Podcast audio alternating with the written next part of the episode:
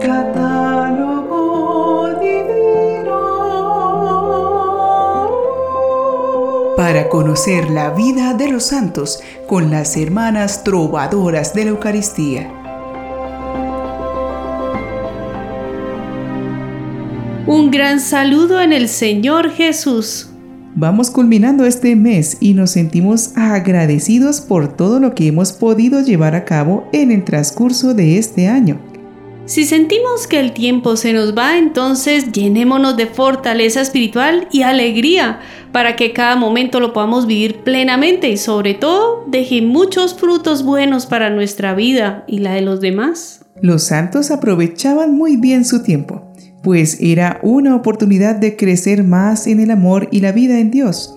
Por ello, pidamos su intercesión por nosotros, para que nuestra vida se llene de Dios.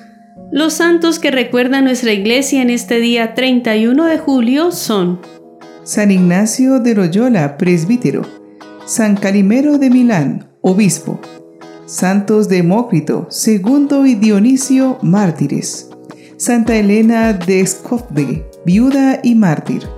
San Fabio el portaestandarte, mártir. San Germán de Auxerre, obispo. San Justino de Jacobis, obispo. San Pedro Doan Conqui y Emanuel Pum, mártires. San Tertulino, mártir. Beato Jaime Bucanals, adjutor salesiano y mártir. Beato Juan Colombini, religioso y fundador. Beato Juan Francisco Jarrigue, mártir. Beato Girolamo Michele Calmel, religioso. Beatos Dionisio Vicente Ramos y Francisco Remón Javita, religiosos y mártires. Beato Everardo Hans, presbítero y mártir. Y Beato Francisco Estrijas, padre de familia y mártir. Hoy tenemos la sorprendente historia de un santo que se valió de su fuerte formación militar para hacerse un aguerrido soldado de Cristo, cuyo método de discernimiento ha sido una gran riqueza para la espiritualidad de la Iglesia. Él es San Ignacio de Loyola. Su nombre era Íñigo López de Recalde. Nació en Guipúzcoa, España, en 1491. Pertenecía al noble linaje de la Casa de Loyola sus padres se llamaban Bertrán y Marina. Se dedicó a la carrera militar siguiendo los pasos de su tradición familiar. Sobre su personalidad en estos tiempos, el mismo San Ignacio dijo que hasta los 26 años era dado a las vanidades del mundo y principalmente se deleitaba en el ejercicio de armas con un grande y vano deseo de ganar honra. En mayo de 1521 cayó herido en combate en la batalla de Pamplona frente a un contingente de navarros y franceses que apoyaba el reinado de Enrique II de Navarra. Este hecho sería determinante en su vida, pues la lectura durante su convalecencia de libros espirituales lo llevaría a profundizar en la fe católica y a la imitación de los santos. San Ignacio empezó a discernir cómo los pensamientos sobre Dios entraban con dificultad, pero le dejaban contento y sosegado, mientras que los pensamientos del mundo entraban con facilidad y le dejaban descontento. Los pensamientos de Dios le llevaban a imitar a los santos. Entonces tomó la decisión de ir a Jerusalén y de llevar una vida de rigurosa penitencia. Sintiéndose sano, emprendió su peregrinación para ello necesitaba llegar antes a Roma. En su trayecto se retiró inicialmente a hacer penitencia y oración en Montserrat y Manresa, donde empezó a elaborar el método ascético de los ejercicios espirituales. Al año siguiente peregrinó a Tierra Santa. A su regreso, comenzó sus estudios ya con 33 años y para poder afrontar mejor su proyecto de apostolado, en las universidades de Alcalá de Henares y Salamanca y a dedicarse a la predicación, basándose en el método de sus ejercicios espirituales. Fue acusado de ir en contra de la ortodoxia y fue procesado en Alcalá de Henares y en Salamanca, prohibiéndosele predicar hasta que no hubiera estudiado cuatro años. Decidió continuar sus estudios en París en humanidades, filosofía y un año y medio de teología En París, entre 1528 y 1534, se graduó como maestro en artes, aunque no terminó los estudios de teología. Ignacio consiguió reunir un grupo de seis compañeros a los que comunicó sus ideas, haciendo juntos votos de pobreza y apostolado en la cueva de Montmartre, también de ayudar al prójimo y peregrinar a Jerusalén, o, de no ser posible, ponerse a disposición del Papa. Debido a la guerra contra los otomanos, fue imposible embarcar a Tierra Santa. Entonces Ignacio partió a Roma junto a Pedro Fabro y Diego Laínez, experimentando durante el viaje multitud de sentimientos espirituales y una especial confianza en que Dios le sería favorable en esa ciudad. Allí se dedicó a impartir sus ejercicios espirituales, pero pronto sufrió las críticas de personas influyentes que difundieron rumores en su contra, acusándolo de ser un fugitivo de la Inquisición.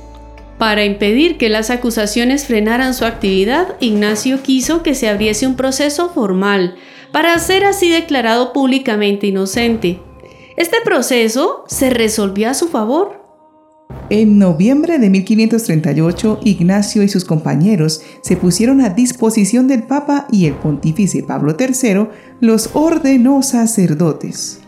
En los años siguientes se dedicaron al apostolado, la enseñanza, el cuidado de enfermos y la definición de una nueva orden religiosa, la Compañía de Jesús, cuyos estatutos aprobó el Papa en 1540. En 1541 se procedió a designar al primer general de la Compañía de Jesús, resultando Ignacio elegido unánimemente por sus compañeros. Mas Ignacio rechazó la designación y pidió que la votación se repitiese tras madurarlo más profundamente. Volvió a ser elegido en segunda votación y tras reflexionar y confesar sus pecados, finalmente aceptó. Tenía como lema Todo para mayor gloria de Dios. Y a ello dirigía todas sus acciones, palabras y pensamientos, a que Dios fuera más conocido, más amado y mejor obedecido. La compañía reproducía la estructura militar en la que Ignacio había sido educado, pero al servicio de la propagación de la fe católica, amenazada en Europa por las predicaciones de Lutero, que habían puesto en marcha la reforma protestante. Las constituciones que Ignacio le dio en 1547 la configuraron como una orden moderna y pragmática, concebida racionalmente, disciplinada y ligada al Papa, para el cual resultaría un instrumento de gran eficacia en la reconquista de la sociedad por la Iglesia en la época de la Contrarreforma Católica. Estuvo 15 años al frente de la Compañía de Jesús como general, permaneciendo en Roma.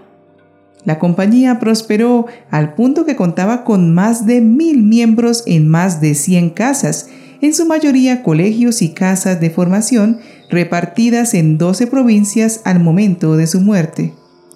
Sus ejercicios espirituales generaron una influencia proverbial en la espiritualidad posterior como herramienta de discernimiento. Aquejado de graves problemas de salud, San Ignacio de Loyola alcanzó a ver, sin embargo, en sus últimos años de vida, la expansión de la compañía por Europa y América, destacando la labor en Asia de San Francisco Javier. Murió el 31 de julio de 1556 y su cuerpo, que fue inicialmente sepultado en la iglesia de Santa María de la Estrada, fue trasladado a la iglesia del Jesús, sede de la compañía. El Papa Gregorio XV lo canonizó el 12 de marzo de 1622 junto con Francisco Javier, Felipe Neri, Teresa de Jesús e Isidro Labrador. Pío XI lo declaró patrono de los ejercicios espirituales en 1922. Oremos pidiendo el valor y la fidelidad de este gran santo. Señor Dios nuestro, que has suscitado en tu iglesia a San Ignacio de Loyola, para extender la gloria de tu nombre, concédenos que después de combatir en la tierra, bajo su protección y siguiendo su ejemplo, merezcamos compartir con Él la gloria del cielo. Por Jesucristo nuestro Señor. Amén. Dijo un pensador católico de San Ignacio. Quien ama verdaderamente no está nunca ocioso. San Ignacio ponía su felicidad en trabajar por Dios y sufrir por su causa. Aunque todos nos admiramos de la gran disciplina y espíritu emprendedor de San Ignacio para dar inicio a esta gran orden religiosa, hay algo muy profundo e importante que podemos meditar en este día. Al volcar todo su amor y su empeño a Jesucristo, Ignacio perfiló en su modestia, nobleza y perseverancia un claro ejemplo de que cuando damos la vida a Dios, no perdemos nada, sino que más bien ganamos. Para algunos, disponerse a vivir más espiritualmente les parece que los presiona a dejar que su identidad y su pasado se borren para dar paso a las exigencias de la fe. Sin embargo, por San Ignacio aprendemos que Dios se vale de nuestro pasado, de nuestro temperamento y educación, de nuestros sentimientos y sueños, para ayudarnos a crecer como sus hijos amados y a saber unirnos a la misión de Jesucristo, asumiendo nuestra propia misión en una cercanísima relación con Dios. Aprender a discernir es aprender a desplegar la vida a la luz de Dios. Es orientar nuestras decisiones para ir en sintonía con el inmenso amor que Dios nos tiene. Por ello, es el ejercicio más pleno de nuestra libertad y entendimiento. Y nos conduce a la felicidad siendo servidores activos que salen de sí mismos, impulsados por el amor y contemple de guerreros. San Ignacio de Loyola, ruega por nosotros.